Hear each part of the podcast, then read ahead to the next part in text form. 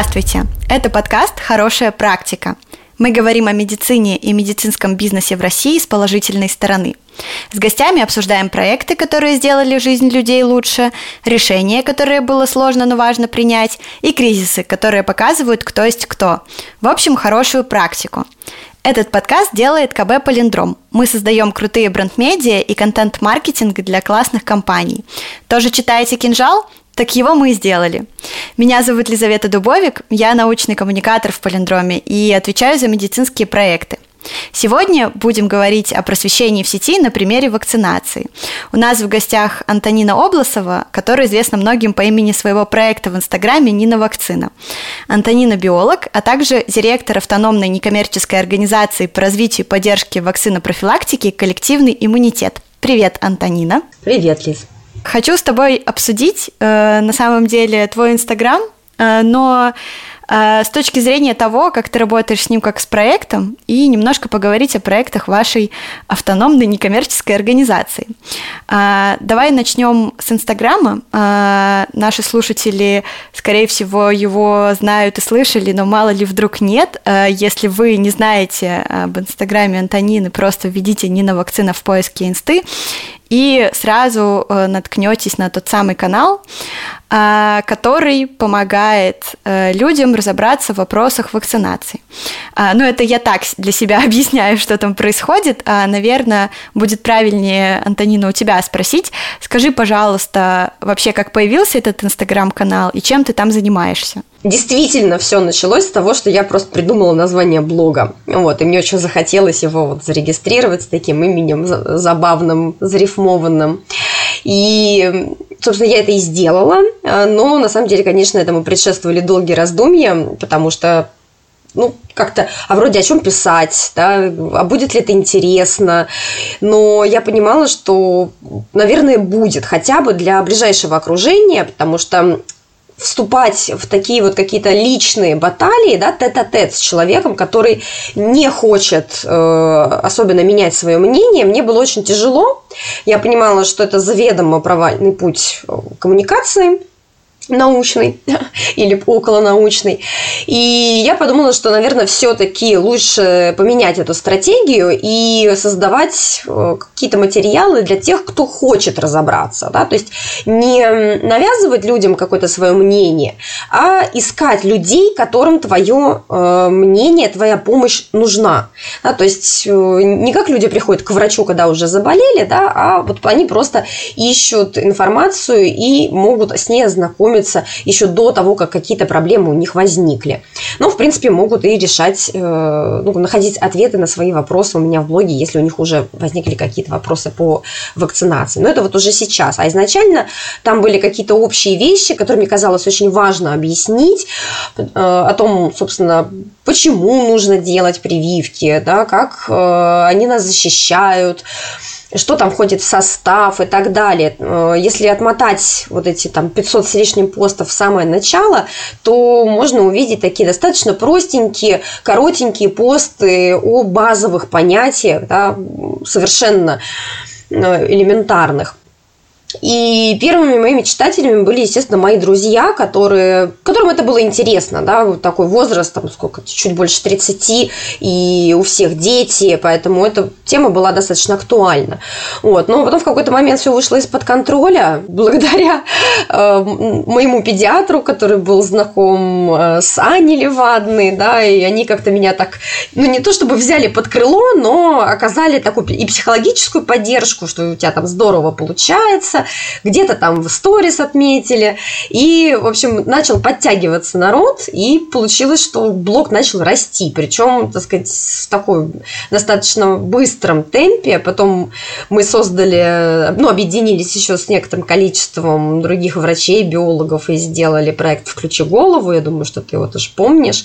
И, наверное, вот это была так отправная точка роста, когда очень большое количество людей уже узнали про проект, проект и про то, что это можно ну, с его помощью какую-то информацию качественную почерпнуть и просто элементарно научиться немножко по-другому думать.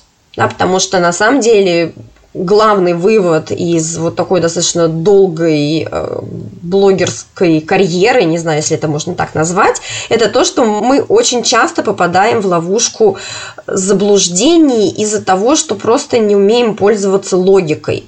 И я говорю мы, а не вот они кто-то, да, потому что я тоже попадаю в эти ловушки иногда, и оглядываясь назад, я понимаю, что я делала это гораздо чаще раньше.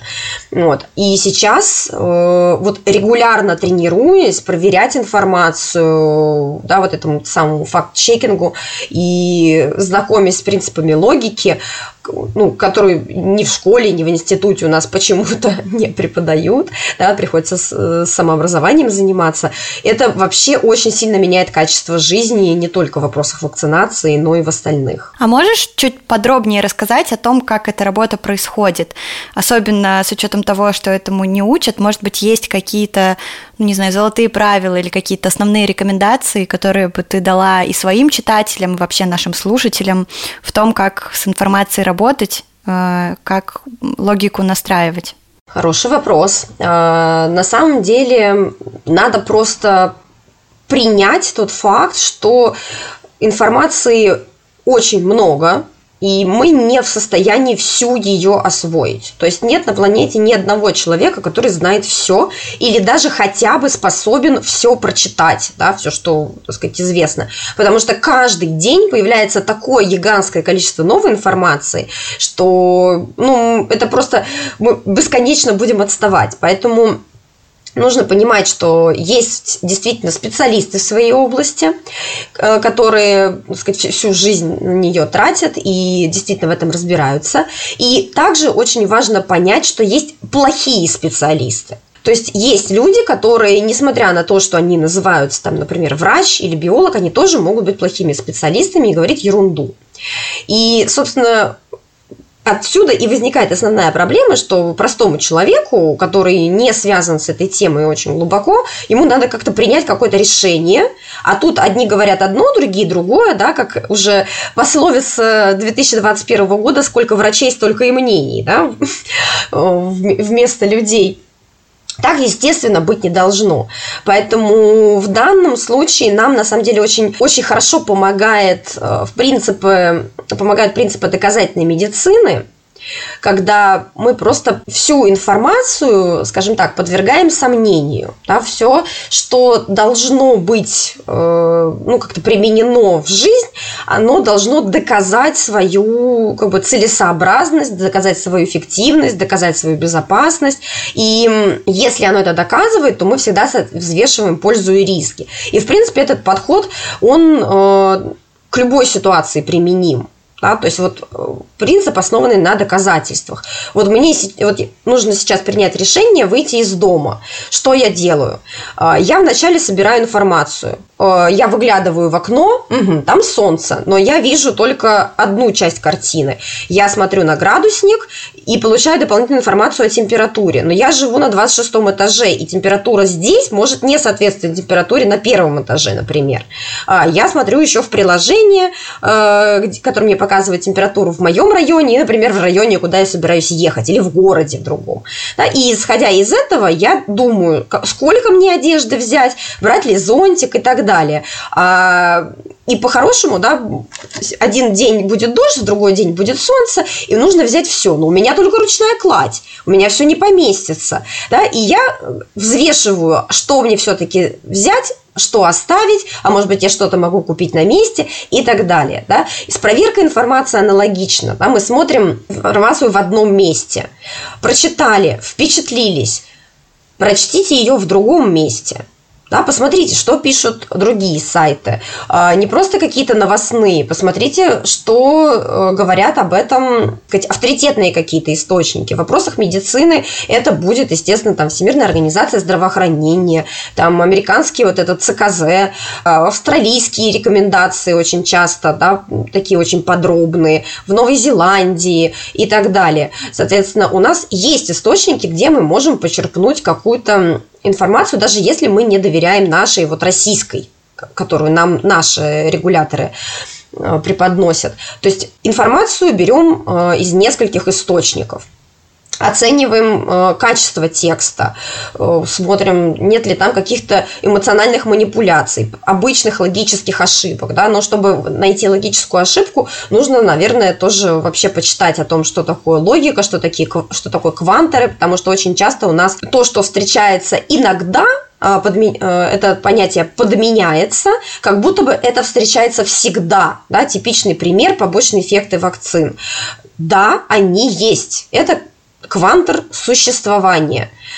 А когда мы говорим с противником прививок, он утверждает, что от всех вакцин всегда возникают побочные эффекты. Либо он говорит ну, не вот э, четко слово в слово, но подразумевает это. И получается подмена на квантор всеобщности. То есть как будто бы это происходит постоянно, сплошь и рядом, очень часто. И это пугает гораздо сильнее. То есть мы э, как бы знаем, что это бывает, но не понимаем, насколько часто. Да? И нам у страха глаза велики. Нам кажется, что это происходит чаще, чем на самом деле. Вот. Проведя такой вот банальный анализ текста, если там есть какие-то ссылки, можно пройти по ним, сверить, действительно ли там написано да, именно то, что люди переписали, да, интерпретировали. Потому что отличный пример сейчас э, было постановление летом наших регуляторов, которые пишут, что вот вакцинация от э, коронавирусной инфекции в период вакцинации от гриппа должна проводиться не менее чем через один месяц интервала, согласно такому-то документу. Открываешь этот документ, а там написано совершенно другое. Вот и кому верить? Это автор первого документа, дурак, но он, собственно, этот документ существует уже не один десяток лет. А, или тот, кто составлял постановление, неправильно прочитал. Или его секретарь там что-нибудь накосячил, а он подмахнул, не глядя. Да, то есть, в принципе, мы можем ожидать ошибки и даже в каких-то официальных источниках. Это нормально, да, просто они там происходят гораздо реже, чем э, на каких-то новостных сайтах СМИ, которым нужно э, какую-то горячую новость э, выставить с ярким заголовком, да, и, так сказать, возбудить людей, да, чтобы они это прочитали, открыли, переслали и так далее. И, кстати, тоже важное правило – читать дальше заголовка, потому что громкий заголовок, что там «смерть после прививки», а дальше невозможно, да, но вот это слово невозможно уже никто не прочитает а прочитает только главное ну, как бы, что хот... э, журналист хотел, чтобы отпечаталось в голове. Поэтому тут, на самом деле, э, нужно тренироваться, да, как в любом деле, нужна регулярная практика, и только с этой практикой придет осознание, возможно, будет прочувствовать этот процесс, да, как езда на велосипеде, все, ты уже перестаешь думать о том, как ты это делаешь, ты просто сразу видишь красные флаги каких-то нестыковок, каких-то ошибок, и закрываешь статью, вот просмотрев ее просто по диагонали, и не тратишь время на вот эти вот все долгие копания решение, да, то есть можешь гораздо быстрее вынести ей вердикт. Угу. Да, у меня еще вот в этом процессе всегда автоматически возникает в голове перевод на английский, который очень сильно хочется ввести в английский Google, чтобы начать искать информацию, прочитанную на русском, сначала на английском. Да, это, кстати, очень правильно. Я тоже э, на русском очень редко когда что-то ищу, потому что информация, информации мало, она публикуется в неудобном виде, который даже не находится поисковиком, ну, даже если она качественная. И поэтому на английском гораздо проще что-то найти. Это действительно так. Знание языка очень важный э, фактор в этом вопросе. А желательно, конечно, нескольких, потому что очень много данных, например, публикуется на немецком языке специфических. И там институт Роберта Коха, э, сайт, точнее, этого института, там просто тоже кладезь информации об иммунизации. Но вот я, например, немецкий знаю только на таком очень базовом уровне, буквально там в, дорогу спросить и вывески прочитать. Э, и мне приходится пользоваться автопереводом, что ну, если мне там что-то прям очень нужно, это, конечно, снижает очень сильно качество восприятия этой информации. Ой, слушай, спасибо тебе большое за подсказку. А, я могу сказать, что я просто знаю немецкий. Если что, приходи, могу помочь. Но если вдруг нужно будет. Хорошо. Я как-то не обращала внимания на этот сайт. Теперь буду знать, что там тоже можно проверить информацию. А, ты уже упомянула, ну точнее, как-то сложно, наверное, все, кто нас слушает, наверняка в курсе, что существует в мире некий конфликт между людьми, которые считают, что прививки это одно из важнейших изобретений человечества, и людьми, которые почему-то считают, что прививки это то ли заговор, то ли попытка нас всех чипировать, и вообще э, нехорошая работа, э, и нельзя никому делать прививки. Э, скажи, пожалуйста, может быть, ты можешь э, я не знаю, может, у тебя просто есть, э, наверняка это в любом случае исключительно мнение, вряд ли это что-то такое явно доказанное. А, есть ли у тебя мнение, э, почему вообще так случилось? Почему все прицепились к прививкам? Ну, на самом деле, тут, наверное, много разных факторов, и один из них, который вот меня в недавнем времени, скажем так, осенил, э, ну, точнее, мысль осенила об этом факторе, что действительно у нас человек в своей жизни очень мало что может контролировать. То есть ему говорят, что нужно там ходить по пешеходному переходу, метро стоит столько-то, есть нужно вилкой, держать ее в правой руке. То есть практически все есть какие-то вот установочные правила, если ты не будешь их соблюдать, то на тебя будут, ну, либо косо смотреть, либо это будут какие-то последствия, да. Поэтому люди к вопросу здоровья многие относятся очень трепетно, уделяют этому внимание и хотят контролировать и решать сами как они будут лечиться. Да, то есть есть, которые доверяют врачу полностью и не вступают с ним ни в какие споры, конфликты. Вот вы, врач, вам виднее. И такие, скорее всего, и не будут спорить из-за прививок. Хотя тоже есть э, иногда исключения. Вот. Но человек, который хочет что-то контролировать, он говорит, что вот я могу отказаться, я откажусь. Просто потому, что я могу. Он может отказаться, потому что он не понимает важности. А не понимает важности вакцинации он потому, что с ним никто не работал по этому вопросу. В школе э, не уделяли этому вниманию на уроках, например, ОБЖ. Хотя, мне кажется, вместо того, чтобы рассказывать там всякую ерунду, вот, по крайней мере, нам, по-моему, именно это там рассказывали. То есть, ничего полезного. Да, я помню, нам зачитывали какие-то вырезки из газет по поводу того, как кто-то кого-то заразил СПИДом и заставляли подумать об этом. Да, да. Вот. А могли бы рассказать о вакцинации как о способе предотвращения социально значимых заболеваний. Э, потом, после школы, могли бы напомнить э, об этом в институте, тоже на каких-нибудь общих собраниях, не знаю. А, потому что я вот закончила институт, и я ни разу в жизни не прививалась от гриппа.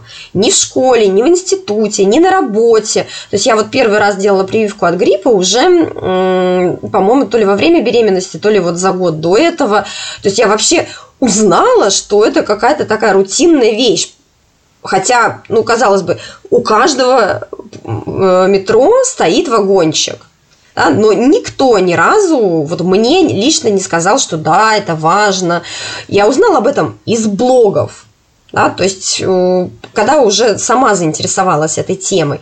Соответственно, человек не сталкивается с вопросом вакцинации в течение жизни, и когда ему э, предстоит принять решение о вакцинации его ребенка, да, это уже сейчас достаточно поздно, лет в 30 у него уже э, огромное количество тараканов своих завелось в голове, и они тоже могут быть против, поэтому он вдруг вот так вот, а что это я должен сейчас вот такое решение принять, а я ничего об этом не знаю. Ну да. Короче, научная коммуникация не дорабатывает.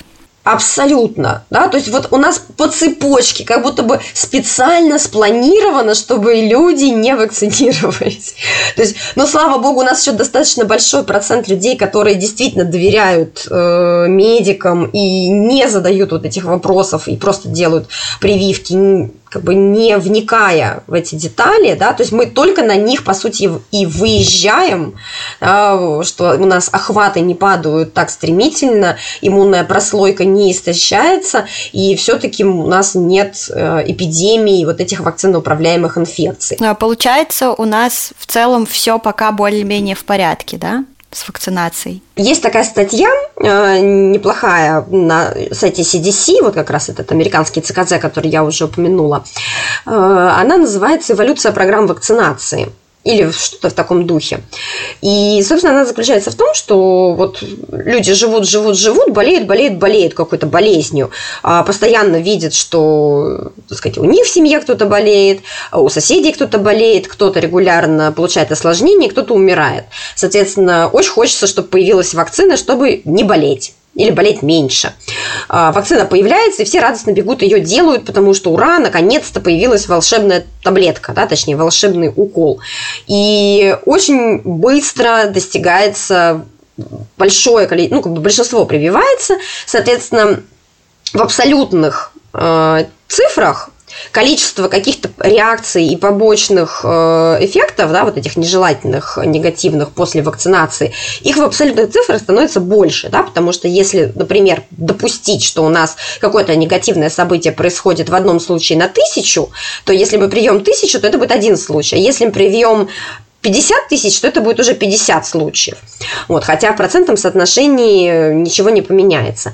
Вот. И когда вот мы видим вот это количество уже достаточно большое каких-то негативных событий, связанных с вакцинацией, да, а болезни мы при этом видеть перестаем, потому что все ж привиты, циркуляция вируса там или чего-нибудь еще останавливается, и у нас два графика сходятся очень близко, да, количество случаев болезни, от которых еще не у каждого будет осложнение или смерть, и количество каких-то реакций на прививку. И возникает логичный вопрос. Заболеть и пострадать от болезни становится менее вероятно, чем получить осложнение от вакцины. И люди такие, ой, а что это, я должен тогда так рисковать. И начинается вот такое эгоистичное поведение, когда люди отказываются от вакцинации, потому что их защищает коллективный иммунитет, они не рискуют заболеть и не рискуют получить какое-то осложнение. Да, потому что ну, так сказать, прививку они тоже не сделали. А, и все бы замечательно, но только это не может длиться вечно, потому что таких умных становится все больше и больше и больше. А инфекция это никуда не делась, поскольку заболеваемость она была низкая, но она оставалась. И чем больше у нас становится восприимчивых, да, не каждый год новые рождаются, у нас регулярные поставки неиммунных людей, соответственно, Через какое-то время у нас накопится достаточное количество людей неиммунных, и циркуляция такая активная возобновится. И снова все начнут болеть и получать осложнения от болезни. И тут, соответственно, снова будет э, более высокая приверженность вакцинации. Да? И вот мы сейчас как раз, мне кажется, на том этапе, когда вот у нас люди болезни не видят, э, считают, что ими заразиться невозможно, что полиомиелит у нас где-то в Афганистане и нас вообще никак не касается, а ветрянкой лучше переболеть и забыть об этом, да, э, но по факту это снижение бдительности может нам очень дорого стоить. Поэтому я бы не сказала, что у нас все хорошо, у нас мы пока держимся. У нас вот пока что этот вот спасательный круг в виде иммунной прослойки еще не сдулся. Но он очень стремительно сдувается, потому что действительно таких э, важных фундаментальных мер по э, нормализации, да, по стабилизации и улучшению этой ситуации, да, выводу ее на более какой-то позитивный уровень, они не проводятся. То есть мы если ничего не делать, то мы вот так и будем постепенно катиться в эту пропасть. Вот. А делать надо было еще там 20 лет назад, если не больше, начинать. Да, и сейчас вот все, что мы будем делать, это свои плоды принесет еще только через очень много лет, да, когда вырастет э, поколение, которое ну, так сказать, научится думать по-другому, научится анализировать информацию, да, может быть, в какие-то учебные курсы войдет э, этот навык, да, безопасности в интернете, что нельзя там рассылкам в WhatsApp доверять и так далее. Должно поменяться поведение, потому что жизнь поменялась, а мы все еще живем по-старому, и все, что написано в отрывном календаре, воспринимаем за чистую монету. Только теперь отрывных календарей э, он не один на стенке висит, и мы не один раз в день какой-то прекрасный совет по здоровью получаем. А их вот миллион каждый день, и в них очень тяжело ориентироваться. Я тебя очень понимаю. Мы, например, в Купруме сталкиваемся с тем, что когда мы заводим разговор о вакцинации, нас очень часто обвиняют в том, что мы продались государству. Это так странно звучит, но такое бывает, особенно вот когда про коронавирус э, говорим, как будто бы нам заплатили э, для того, чтобы мы, значит, топили за что-то логичное. Забавно. Вот, наверное, это будет хорошим мостиком э, к моему следующему вопросу.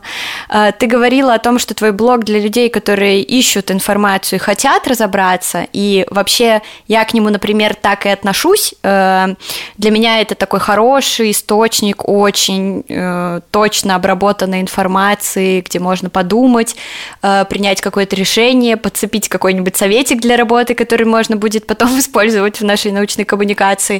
Э, но я все равно регулярно натыкаюсь в твоем блоге на э, дикие холивары.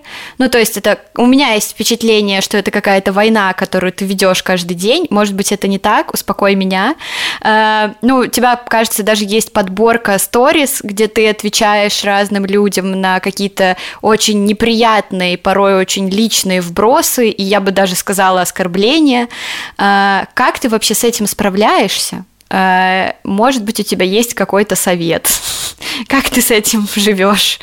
И как ты это регулируешь в своем блоге? Ну, вообще, если по существу, то у меня, конечно, нет такого холивара, как кажется, потому что я все-таки считаю, что дома должно быть чисто, и людей, которые не готовы слушать, да, не готовы вообще даже на секунду допустить, что они чего-то не знают. А, это вот, знаете, как, а, знаешь, как Тетерев на таку, который вот вообще залился вот в, свои, в наслаждении своей песнью и ничего не слышит. Ну, зачем я буду тратить свою энергию на переубеждение? Да я никогда его не, не смогу переубедить этого человека, пока он сам этого не захочет, пока он бананы из ушей не вынет. Соответственно, я могу как бы его утверждение как-то публично разобрать, да, вывесить действительно в сторис и прокомментировать, э, но не для него, а для других читающих, чтобы они, когда наткнутся это где-то, на это где-то в другом месте, сразу бы поняли, что это там ложь или какая-то манипуляция или искажение. Вот, потому что как бы, для него это делать бесполезно, и я его, скорее всего, либо ограничу в комментариях, либо вообще заблокирую, потому что у меня в правилах блога написано, как можно себя вести. Вот. Но зато как бы другие почерпнут из этого какой-то ценный урок. Потому что действительно обывателю очень иногда бывает сложно в таком потоке сознания вычленить ну, какие-то логические ошибки, о том, о чем мы уже говорили. И когда это встречается постоянно и везде, а если посмотреть эти все комментарии антипрививочные, они написаны как под копирку, то есть как будто бы у них где-то лежит э, такое, знаете, библиотека электронная библиотека комментариев для инстаграмчика, из которого они копируют э, вот эти фразы одинаковые и, значит, э, массовыми набегами в разные блоги их э, вставляют, да, там, в очень возмущенном тоне. Я себе это представляю как такой шар предсказаний, который трясешь, и он выдает, типа, сегодня ты против вакцин, потому что они используют клетки умерших детей. И как бы погнали в интернет интернет. Это энциклопедия антипрививочника, которая работает по принципу генератора случайных чисел. А, ну, в общем, я это как бы на свой счет лично не воспринимаю, то есть э, это действительно ну, некоторые из этих людей, они могут рано или поздно передумать. И их, э, на самом деле, желательно не отталкивать, прям очень сильно им не хамить. Не всегда получается, я честно признаюсь, потому что некоторые вот прям совсем вызывают э, какую-то дикую бурю э, негодования. Вот. Но это, конечно, бывает редко. Э, в основном, конечно, не такая вот зажоренность вызывает э, это негодование, э, потому что люди, которые так такие комментарии пишут, они, скорее всего, добросовестно заблуждаются. То есть их кто-то очень сильно убедил, они очень сильно испугались, и теперь они, знаешь, э, пытаются всех спасти, распространяя вот эту вот э, информацию, которую они посчитали важным, да, и она стала их внутренней правдой. Меня больше, там, так сказать, бесят люди, которые откровенно наживаются на этих страхах, Да, то есть э, они там будут проводить э, тысячи обследований перед вакцинацией, говорить родителям, что вот нет у вас тут детям, у которых родинка на левой пятке, им ни в коем случае нельзя прививаться, это просто 100% ДЦП после прививки, это вот поверьте моему опыту, но если вы купите у меня вот эту вот специальную значит, настойку и будете втирать ее в правую пятку, то когда на левой родинка исчезнет, и вот вот вы тогда сможете привиться. Вот. А, но это можно сделать только в моей клинике, только после предварительного полного сканирования тела. Как бы глупо это не звучало, это действительно так. Я вот буквально на днях вывешивала сторис такую даму, которая пишет абсолютно э, бесчеловечные вещи, да, ну, про людей, которые погибают от коронавируса, что из серии, ну, это, ну и не жалко, да, слабый, ну не то, что слабый должен умереть, то есть она это как-то оборачивает в красивую оболочку, но суть-то получается такая, что, ну, у тебя были негативные вибрации, ну вот ты и умер. Господи, какой ужас. Я еще вспомнила, какая-то французская фарма э, очень быстро подсуетилась и выпустила гомеопатический препарат, э, который устраняет последствия вакцинации модерной. Э, я видела несколько лет назад, продавалась гомеопатическая крупка пентаксим. Если нас слушают взрослые, у которых нет детей, пентаксим – это детская вакцина от коклюша, дифтерии, столбняка, полиомиелита, гемофильной инфекции. Так вот, они э, решили вакцину развести, сделать делать из нее, значит, эти гомеопатические горошки. Правда, это не было не для выведения, а как альтернатива вакцинации. Вот. Типа в кармашек насыпал, э, и все. Э, удивительное рядом. Э, слушай, спасибо большое, что ты так э, стойко, стойко стоишь, значит, в охране нашего мозга и адекватности в своем проекте. Я вот в последнее время видела, что у тебя было много каких-то, я не знаю, как это правильно назвать, но таких крупных э, серий постов э, с э, известными учеными и врачами. Э, это очень классная штука. Может быть, ты еще в двух словах расскажешь, как вы это реализовывали и вот как их делали. По-моему, последний был про критерии Коха. Коха же, да, там критерии э, про инфекции. Постулаты Коха. Э, ну, там не было большой серии постов про постулаты. Это просто один такой маленький мифчик. Вот. Но действительно, я часто пользуюсь, э, скажем так, консультациями сторонних специалистов, потому что, как мы уже сегодня поговорили, никто не знает все. Поэтому э, возьми человека, который знает больше, чем ты в какой-то узкой области, и вытряси из него все, что он знает. Вот, собственно, этим я и занимаюсь, потому что я понимаю родителей, которые читают врачей непонятно. Ну, вроде слова все знакомые, но в голове что-то не остается, потому что врач пишет, исходя из того, что он знает, а знает он гораздо больше, чем пишет, да, соответственно, он что-то не договаривает, что-то не объясняет, да, почему вот так. И получается такое немножко как в виде постулата, да, догматичное такое повествование, и не всем это подходит. Поэтому я всегда как бы формулирую, как бы, во-первых, задачу, да? потому что если человек понимает, зачем он будет читать тот или иной текст, да, э, он будет его читать. То есть текст должен отвечать на какой-то конкретный вопрос, решать какую-то проблему. Это уже грамотная расстановка акцентов и ну, скажем так, более вероятный успех, э, да, востребованность этого материала. Вот, потому что если просто кашель у детей, тысяча кашлей, а у меня вот кашляет по-особенному. Вот нужно как-то очень конкретизировать ситуацию. А потом, э, собственно, я прошу там обычно человека написать э, с обоснованием, естественно, со ссылками на международные источники, на российские источники, потому что у нас всегда сейчас есть три реальности, как правильно, как э, можно по нашим законам и как будет на самом деле – да, потому что это все три абсолютно разных сценария. А, и потом я этот текст перерабатываю, перевожу на русский язык. То есть я его прочитываю, смотрю, что мне непонятно. А потом вычленяю моменты, где я точно знаю, что будут вопросы да, то есть что люди не поймут. Я уже могу это знать, но я их раскрываю, согласовываю с, вот, с автором, и в итоге получается такой более понятный материал для именно человека неподготовленного. То есть там не будет каких-то сложных терминов, а если от них невозможно избавиться, там будет объяснение, будет какая-то простая аналогия на бытовом каком-то примере, типа приготовления супа.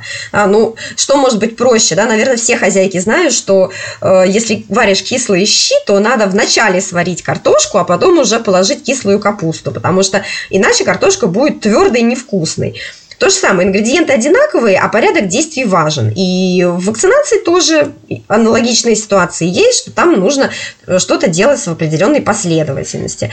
Вот. И не зная этих правил, да, можно ошибиться даже непреднамеренно. Соответственно, приводя такие какие-то простые примерчики, у людей заякоривается информация с более какими-то жизненными ситуациями, и она достигает, скажем так, сознания. То есть она становится действительно их внутренней правдой, они не просто как бы доверяют моему мнению, они поняли эту информацию изнутри. Этот способ донесения мне нравится больше всего, и мне кажется, что он рабочий. Я с тобой полностью согласна. Я, я помню просто однажды Антонина задавалась вопросом перед форумом научных коммуникаторов, научный ли коммуникатор она. А, Антонина, ты э, самый настоящий, очень крутой научный коммуникатор, потому что ты описала идеальную работу, эм, которую проделывает научный коммуникатор, когда хочет связать один мир и другой, чтобы все друг друга поняли.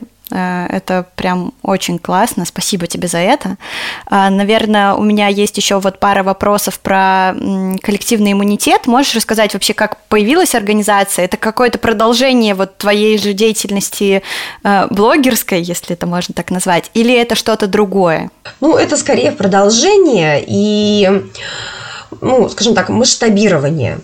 Потому что когда просто пишешь в блог, то ну, на самом деле сделать можно очень мало. Да? То есть действительно кто-то к тебе приходит, а, кто-то остается, кто-то не остается, и ты зависишь все-таки от того, в общем, от своей аудитории. Нагнать ее туда насильно невозможно, заставить кого-то читать невозможно. Ну, можно, конечно, купить рекламу, но поскольку там блог некоммерческий, то, соответственно, рекламы тоже нет. Вот. А, соответственно, ты наносишь какую-то порцию пользы, но она очень ограничена. Хочется каких-то системных изменений и работать не точечно, потому что это ну, какой-то ямочный ремонт на самом деле, а вносить какие-то более глобальные изменения, чтобы предотвращать, профилактировать ошибки, профилактировать проблемы, да, потому что как у нас образование это профилактика безграмотности и там, какой-то глупости и невежества, то вакцинация это у нас профилактика инфекций, да, а вот э, наша работа в коллективном иммунитете это профилактика проблем э, с вот э, ну с каким-то негативом э, в отношении вакцинации, потому что если, так сказать, проводить определенную работу, как мы тоже уже говорили, то этого негатива не будет, потому что людям будет понятнее, спокойнее и не так тревожно, да, и поэтому мы себе и пишем, что основная наша цель, наверное, это снизить градус тревожности в отношении вакцинации. И здесь мы объединились, да, потому что одна голова лучше, а с мозгами еще лучше. Вот, в общем, нас три человека, и Елена Савинова, она ведет блок вакцинации еще дольше, чем я. И Артем Мотин, он э, давно организует в Питере медицинские лектории. И, соответственно, мы, скажем так, вот все такие разные, но все-таки мы вместе, мы реализуем такую командную работу, потому что у каждого есть какие-то свои индивидуальные особенности. Объединив эти преимущества, мы можем сделать гораздо больше. Да? На официальном уровне зарегистрированная организация, она уже может там э, куда-то обратиться, на что-то повлиять, где-то выступить, не просто как э, какое-то частное лицо, какой-то блогер, а тем более в каком-то там Инстаграме, где публикуют... Заграничном. Э, да, не то, что заграничном, да, это же соцсеть для э, поп, фоточек и котиков, понимаешь? А в этом какую-то просветительскую деятельность ведете. Вот, то есть это такое пренебрежительное очень отношение. На самом деле мы же делаем работу, которую должны делать не мы, да, просто нам так, у нас так жизнь сложилась, нас зацепила эта тема, и мы решили ей заняться как бы на добровольных началах. А, у нас хорошо получается, но не всем это, естественно, нравится. Вот. Но, тем не менее, нас уже гораздо сложнее игнорировать. Вот. Чем мы, собственно, и пытаемся пользоваться. Да? Конечно, не всегда хорошо получается, но мы растем. У нас растет команда, мы привлекаем и волонтеров, и исполнителей. В основном это тоже люди, которые прям горят этой идеей, потому что тема такая, которая волнует, да, то есть она такая неоднозначная с точки зрения населения, и мало кто придет и будет работать в такую некоммерческую организацию, если он вообще ничего не знает о прививках, и этой темы не касается, он вообще будет считать, что, ой, лучше этого, это даже не трогать, это все не важно, может быть, даже. Поэтому у нас тоже вот в основном народ из наших подписчиков, которые прям в теме и которые понимают важность вот этой вот работы, хотя она такая, казалось бы, это не помощь э, больным деткам, да, нет какого-то прямого благополучателя, да, что вот мы там спасли вот такого-то ребеночка, собрали ему на операцию. У нас нет такого, да, у нас благополучатель это общество, и тут возникают определенные тоже сложности с восприятием нашей деятельности как благотворительной, как некоммерческой. Э, возникают проблемы с восприятием того, э, что, ну, как бы на что люди там должны жертвовать деньги, да, например. Потому что, ну, естественно, организации нужны э, средства для существования, для работы но не всем это понятно. Вот. Но, тем не менее, это уже что-то такое официальное, да, мы там не наличные карты какие-то э, можем деньги собирать, это все официально. Платим все налоги, все отчитываемся, э, сколько нам там фарма заплатила, сколько правительство. Прям все открыто, прозрачно, можно посмотреть, э, сколько яхт у каждого учредителя и вил на Канарах классическое НКО в России. Да, да, классическое российское НКО. Слушай, а расскажи про какой-нибудь проект ваш, не знаю, самый классный, твой самый любимый, который вы в коллективном иммунитете делаете. А, ну, у нас таких вот больших проектов глобальных, э, он был на самом деле один всего, именно, как вот его можно назвать проектом, наверное, это прививки от рака. Мы его делали в прошлом году, и это действительно огромный ресурс по вакцинации и, в принципе, такой по вакцинации вообще, связи инфекционных заболеваний, онкологических заболеваний, которые не очевидны, эта связь для очень многих. И очень подробные материалы, просто гигантские, о вирусе гепатита Б и вирусе папиллома человека. Вот. Он до сих пор э, достаточно хорошо самостоятельно индексируется в поисковике, народ туда заходит, читает, и мы этому очень рады. Э, еще, наверное, очень... Ты просил один, я скажу два или даже три. Вот. Мы, мы сделали очень классный прививочный сертификат, э, то есть, ну, естественно, не заполненный, э, что вы все привиты от ковида, а просто бланк. Ну, сейчас очень популярно продавать именно заполненные. У нас, э, к сожалению, заполненных нет, у нас есть только как бы бланки, но они гораздо более подробные, более удобные. Там есть графы для всех инфекций, пояснение, что делать до, после прививки, как правильно вводить, там э, какие могут быть реакции, какие не могут. Там, в общем, э, это практически такой удобный справочный материал для родителя или просто для взрослого человека, который облегчает ну, контроль над детскими прививками, ну и, на, и над своими собственными. Вот. И мы сейчас начали работу над одним проектом, который, я думаю, станет моим любимым. Это обучающий курс для медицинских сестер. Потому что, к сожалению, средний медицинский персонал, а, даже не подозревая об этом, может очень сильно влиять на отношение к вакцинации среди пациентов. Это последний человек, да, которого видит э, пациент перед тем, как ему сделают прививку. И э, медсестры часто критикуют назначение врача. Они, э, так сказать, могут даже их отменить, да, сказать, что мы не будем их соблюдать, то есть проблемы с субординацией. И делают они это тоже потому, что они, э, скорее всего, просто не понимают каких-то нюансов. Они тоже боятся. И они так проявляют свою заботу о пациенте. То есть они благими намерениями руководствуются, но наносят, к сожалению, э, такой достаточно ощутимый вред всему процессу вакцинации. И мы бы очень хотели, чтобы эта причина там, где она есть, у тех медсестер, у которых это есть, потому что, естественно, это не все, да, а, так сказать, какая-то часть. Вот если это устранить, то мы улучшим ситуацию сильно. Э, то есть заполнив пробелы в знаниях, заполнив пробелы по технике вакцинации, потому что очень много ошибок э, просто даже по правилам введения, э, что ведет к увеличению количества реакций на вакцины, что совершенно не нужно. Вот. Если уделить внимание вот этой вот группе медицинских работников, то это может существенно улучшить ситуацию с э, отношением прививкам среди населения, да и вообще среди самих медицинских работников, потому что мы вот постоянно с Еленой напоминаем, что в 2019 году ВОЗ признал отказ от вакцинации одной из глобальных угроз человечеству. И уже в 2020 году мы в полной мере наслаждаемся, да, наслаждались и наслаждаемся в 2021 году реализацией этой угрозы, когда мы столкнулись с пандемией, а народ настолько не доверяет вакцинам, настолько их боится, что добиться каких-то внушительных охватов э, вакцинации требует невероятных усилий. Э, слушай, этот проект с медсестрами, правда, какая-то невероятно классная идея. Спасибо вам большое за него. А, я обязательно добавлю ссылки на все проекты, у которых есть ссылки в описании подкаста, чтобы наши слушатели тоже прогулялись, почитали и наверняка узнали, а, может быть, немного нового, но много очень важного, а, обратили внимание на какие-то вещи, которые помогут им улучшить свою жизнь защитить себя и близких.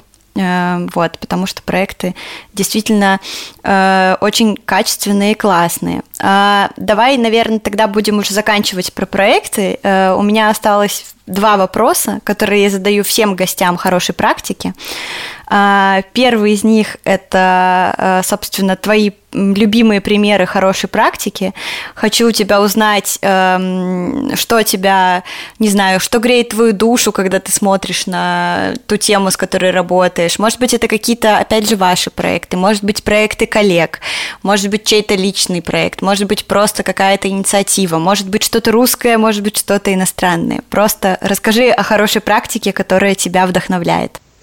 Э, мне очень нравится сейчас, э, как в социальных сетях, единомышленники, вот, э, которые придерживаются принципов доказательной медицины, объединяются в какие-то более крупные объединения, да, какие-то крупные группы и стараются действительно работать с населением. Да, у нас есть отличные примеры в Краснодаре, это Лига доказательной медицины и ну, Медфест, который они организуют э, несколько раз в год. Вот я буквально на этих выходных там выступала, была тема детского здоровья.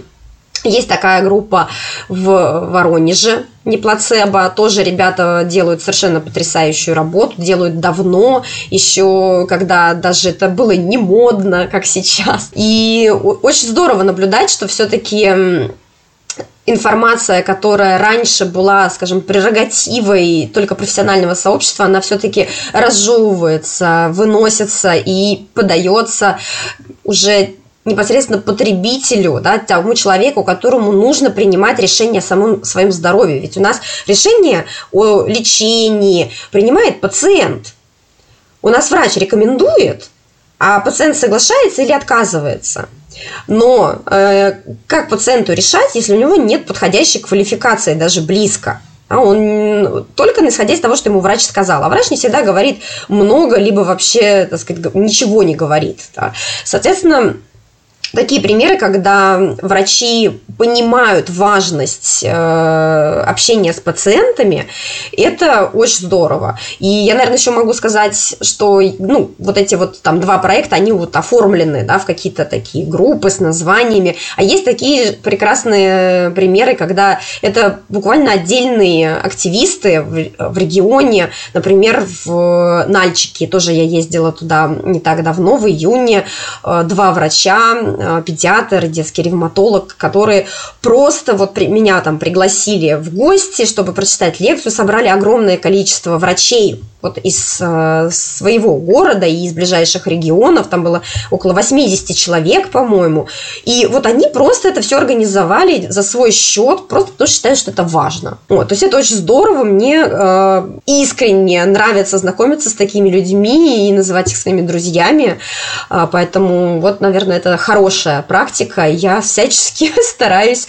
таким людям помогать, чтобы у них вдохновение не пропадало. Спасибо большое, какие интересные, замечательные примеры. Э, Надо будет обязательно тоже отыскать ребят и как-то оставить ссылки на их проекты, чтобы жители Краснодара и Воронежа, э, например, точно знали, что в их городе есть э, за кем следить и на какие мероприятия ходить. И у меня есть последний вопрос. Это такое внутриподкастное исследование, небольшой опрос. Скажи, э, нужны ли бахилы человечеству? Я, кстати, когда ты спросила про хорошую практику, хотела назвать э, клинику в нашем городе, которая отказалась от бахил. Но подумала, что это будет воспринято как реклама. И решила, что, наверное... Эта клиника уже была в нашем подкасте, поэтому все в порядке. Мы тут называем бренды, э, поэтому без проблем. Мне кажется, что нет.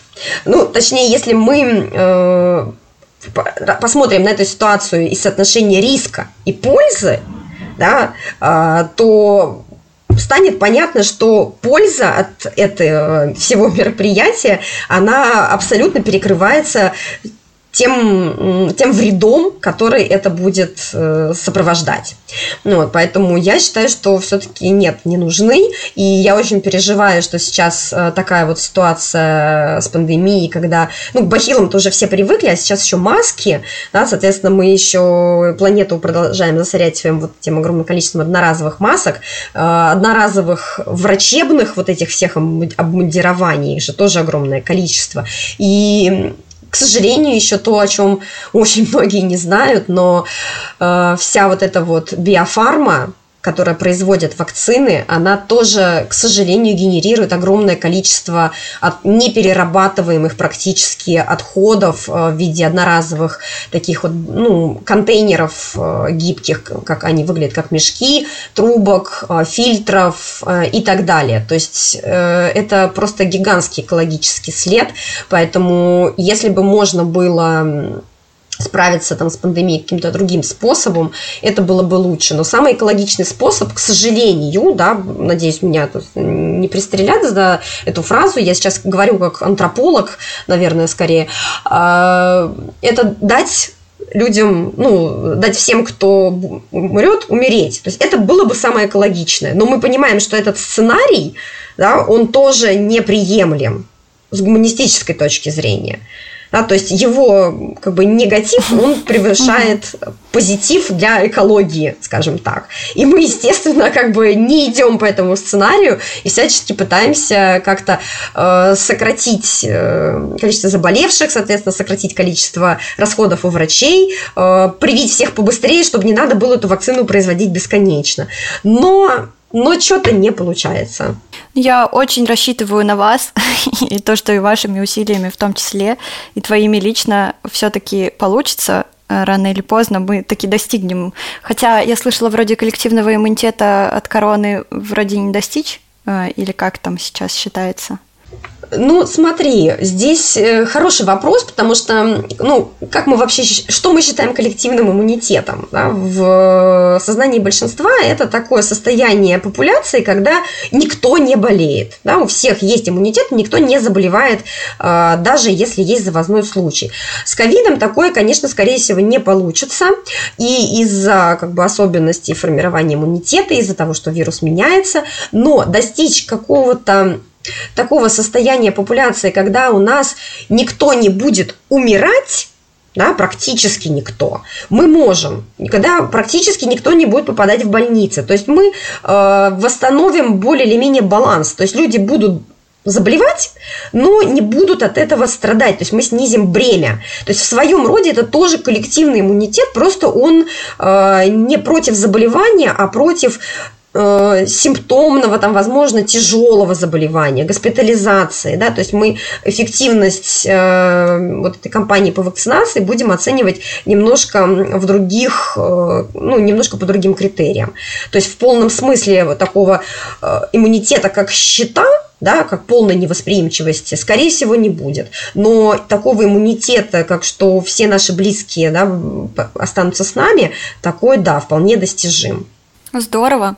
Тогда рекомендую нам всем поактивнее над этим поработать. А если кто-то из слушающих нас вдруг не привит, а, подумайте а, о вакцинации еще разок. Антонина, спасибо тебе огромное. Это было очень интересно, и то, что вы делаете, очень здорово. На здоровье! Э, это была хорошая практика Антонины Обласовой. Э, мы делаем этот подкаст, чтобы положительных примеров коммуникации и медицинском сервисе в России становилось больше, и люди жили лучше. Поддержите нас оценкой и отзывом на той платформе, где нас слушаете. И обязательно делитесь хорошей практикой, с которой сами столкнулись. Это важно. Этот подкаст сделан в КБ «Полиндром». Приходите к нам за классными бренд-медиа и контент-маркетингом, за которым будет не стыдно, в том числе в медицине. И берегите, пожалуйста, себя. До свидания.